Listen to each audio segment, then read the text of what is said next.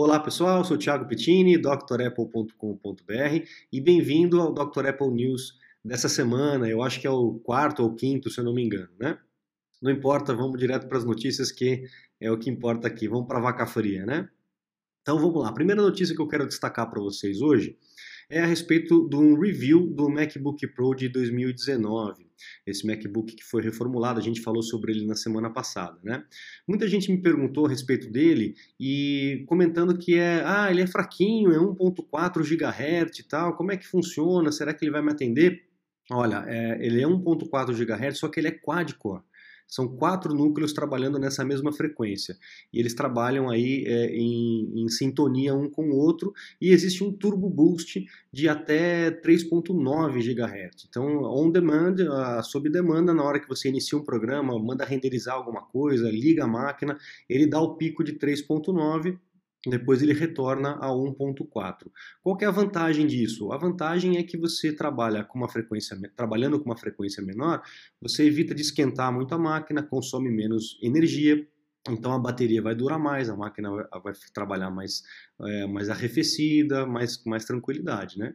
Então é um caminho interessante que a, a, as desenvolvedoras de, de processador estão fazendo de separar em núcleos para justamente trabalhar dessa forma. Tá? Então, realmente é uma máquina muito potente. E a gente percebe num gráfico que tem aqui embaixo desse review a comparação da, do desempenho, da performance, né, que a gente chama do, de Geekbench, é, da, das máquinas que são single core em azul para as máquinas que são multicore em rosa. Então você percebe que a, a diferença é brutal. Né? Então, realmente é uma máquina muito potente. A próxima notícia é ao contrário do MacBook Pro, é o MacBook Air de 2019, que descobriram que a velocidade de leitura e gravação do de 2019 é um pouco inferior ao de 2018. Então, é uma máquina mais nova com desempenho um pouco inferior, tá? Mas isso não é muito preocupante, ok? O MacBook Air é uma máquina para um uso normal e essa, essa diferença não vai fazer tanta diferença aí no seu dia a dia, tá? Talvez até isso explique a queda de preço que a gente comentou na semana passada, né? Talvez um SSD um pouco mais barato, barateie o custo, enfim, não sei se é esse o caminho, mas é, Existe um outro fator que deve ser analisado em SSD, e não só a leitura e gravação, que é a velocidade de acesso do SSD. Então isso também interfere muito na velocidade e no desempenho do equipamento, tá? Então só analisar a leitura e gravação não está completa aí essa, essa análise, essa comparação aí do, do, do SSD, tá? Então, no MacBook Air, mesmo ele sendo um pouquinho mais lento o SSD, ainda assim é muito rápido, tá? Eu garanto, pode experimentar a máquina que vocês vão gostar, tá bom? A próxima notícia é a respeito do iPhone 11, né? Então, o iPhone que está para ser lançado aí, vamos ver o que, que vai acontecer.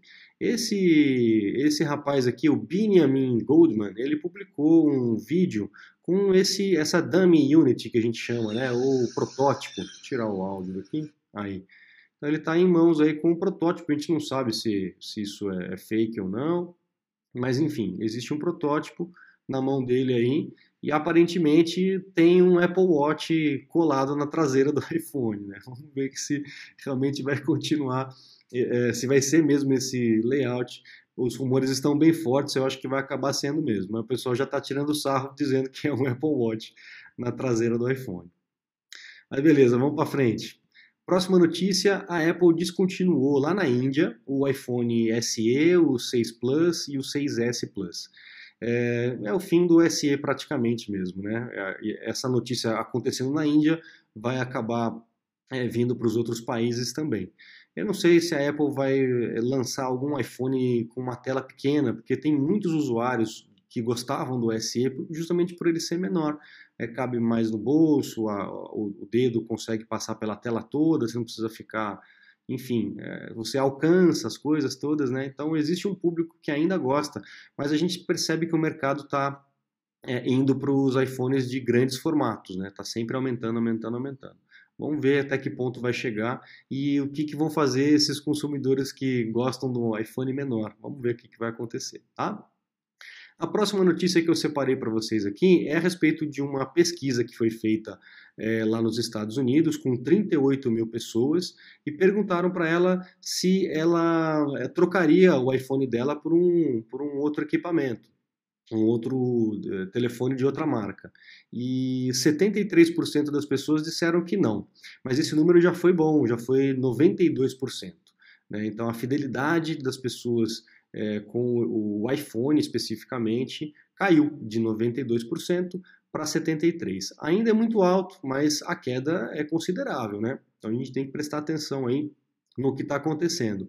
Inclusive o autor aqui, que é o Rajesh Pandey, ele colocou a opinião dele dizendo que a, a Apple não tem inovado nos iPhones, é, continua há muito tempo do mesmo jeito e ela está só indo atrás da concorrência e tal. Eu acho interessante, realmente é uma visão crítica que a gente tem que ter, porque eu, eu também sinto que é necessário alguma coisa mais, mais chamativa, mais nova.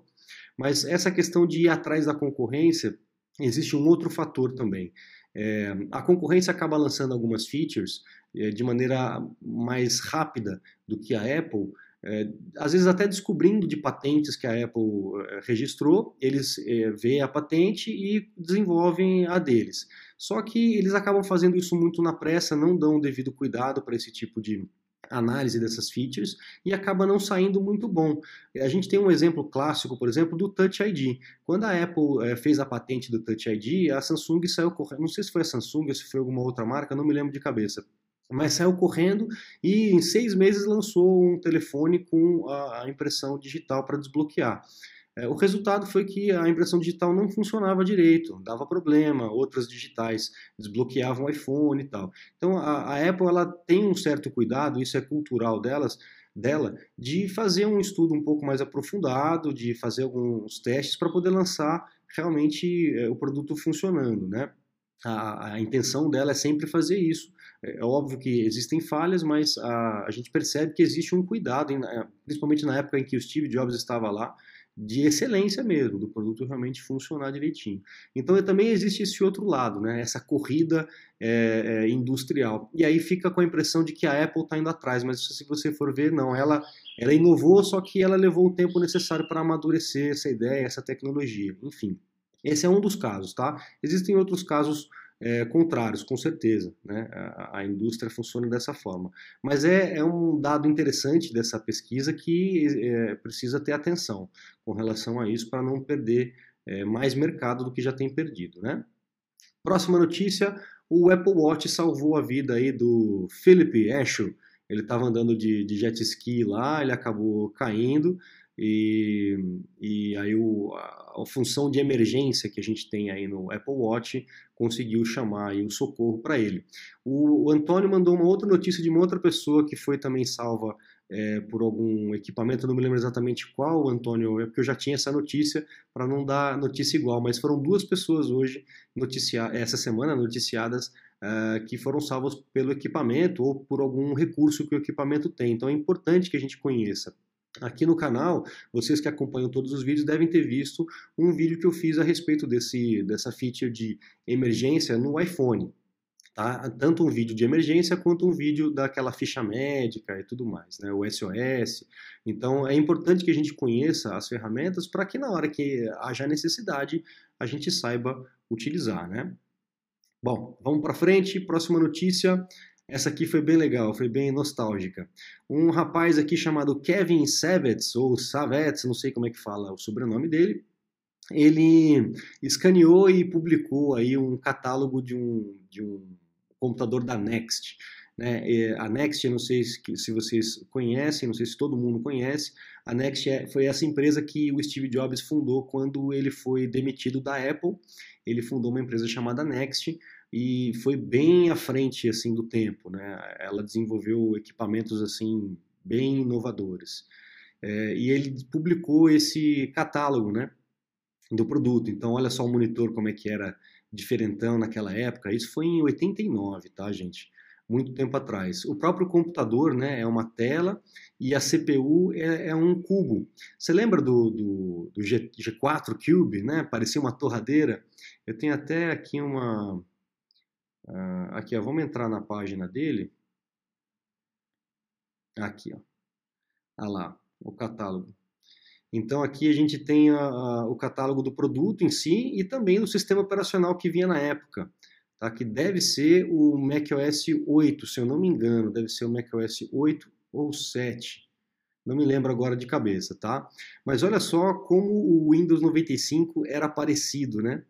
Com esse sistema que foi lançado em 89. Olha só como era muito, muito, muito parecido mesmo. E naquela época isso aqui era uma revolução, né? Em 89 você tem um computador com tudo isso, com os desenhos que fazia, olha só. Isso aqui realmente era algo de, de cair o queixo. Então, muito legal essa iniciativa do Kevin de publicar isso aí para a gente poder ver. É, eu lembro de ter acompanhado, não na época que eu era mais criança, exatamente em 89, mas eu lembro depois de ter consumido esse, esse material, achei muito legal. Para vocês terem uma ideia como era esse computador, era uma caixa, era um cubo, né?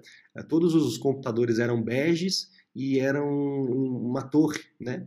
Como tem ainda hoje em dia. E a Next resolveu fazê-la em preto, que já também foi algo diferente da época, e no formato de cubo, que depois a gente teve o G4 Cube, aí, que quem conhece a história da Apple eh, sabe, né? A torradeira. Bom, vamos para a próxima da, da nostalgia, vamos para a próxima notícia, que é uma falha que o, o, iOS 13, o beta do iOS 13 tem de é, mostrar, expor as suas senhas lá daquele recurso de senhas e contas que eu contei, que eu mostrei para vocês na videoaula anterior, tá? Então, para você pedir a, a senha para Siri, quem assistiu aí, é exatamente nesse ponto que tem a falha nesse, nesse recurso de senhas e contas. Só que isso é no beta do iOS 13, tá? Então continua valendo aquilo que eu falei na semana passada. Se você tem dois equipamentos e quiser, tiver curioso a respeito do iOS 13, atualiza, tudo bem. Mas fique atento porque existem muitos erros, muitas falhas ainda, até porque ele é beta, né? Então espera ele lance. Se você só tem um, segura a ansiedade, espera lá em setembro, outubro, quando for realmente lançado, para que você possa atualizar com tranquilidade. E às vezes até é necessário esperar uma próxima atualização, porque a hora que lança para todo mundo surge uma porção de errinhos, de bugs, e a Apple logo na sequência já manda uma outra atualização para corrigir isso, tá? Então fique atento com relação a, a essas novidades. O próximo é uma falha no Bluetooth. Essa notícia foi o Antônio que mandou é, para mim, né? Obrigado, Antônio, pela tua colaboração. É uma falha no Bluetooth que permite que os dispositivos sejam encontrados, sejam rastreados, tá? Por quê? Porque existe uma tecnologia chamada é, BLE, ou Bluetooth Low Energy.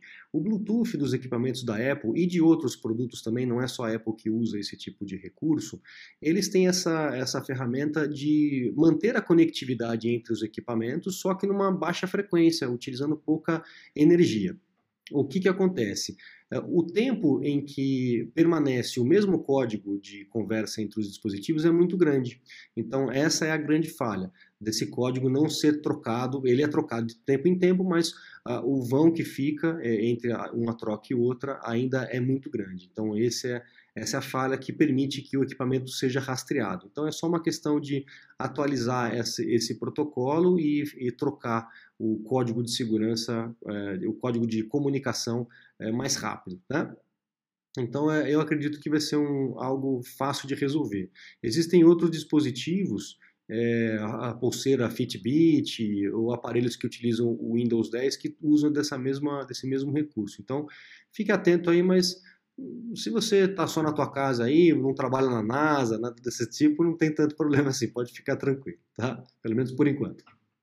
E a última notícia que o Antônio também mandou para mim é, foi um rumor, e esse rumor já é um rumor também que já vem já faz algum tempo, né? É, da Apple voltar a utilizar o logotipo que ele tinha, que ela tinha em 1977, que era esse é, logotipo colorido. Essa alusão do logo colorido não tem nada a ver com parada gay, nada disso. Esse logo colorido representava o sistema operacional é, em cores naquela época, em 1977. Então, uh, tem muita gente que acaba confundindo, até pelo, pelo Tim Cook ter assumido homossexualidade, mas não tem nada a ver uma coisa com a outra. É uma questão realmente histórica da Apple. A gente percebe que os logotipos eles foram sendo atualizados de acordo com as evoluções de design do sistema operacional e dos produtos, né? Então, por exemplo, em 2012, que foi aquela onda Aqua, né?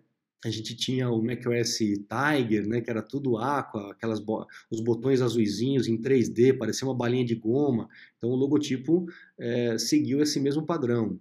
Em 2007 a gente entrou já com alumínio, com titânio, com aqueles materiais tipo aço escovado e tal, e aí o logotipo mudou, né? Então é, é, isso é, acontece mesmo com o tempo. Houve um evento de comemoração do Apple Park lá, onde eles enfeitaram a Apple toda de maneira retrô, inclusive tinha alguns boxes lá onde as pessoas podiam utilizar os equipamentos antigos, é, todos eles em perfeitas condições e de, de funcionamento e tal, muito legal.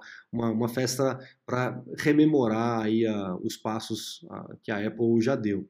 E aí surge esse rumor aí de da Apple voltar a adotar o logotipo colorido. Vamos ver. Eu gosto dele, eu acho o logotipo acho bacana. É, lembra uma época interessante. Legal? Bom, gente, esse foi o Dr. Apple News dessa semana. Espero que você tenha gostado. A gente se vê com certeza na semana que vem.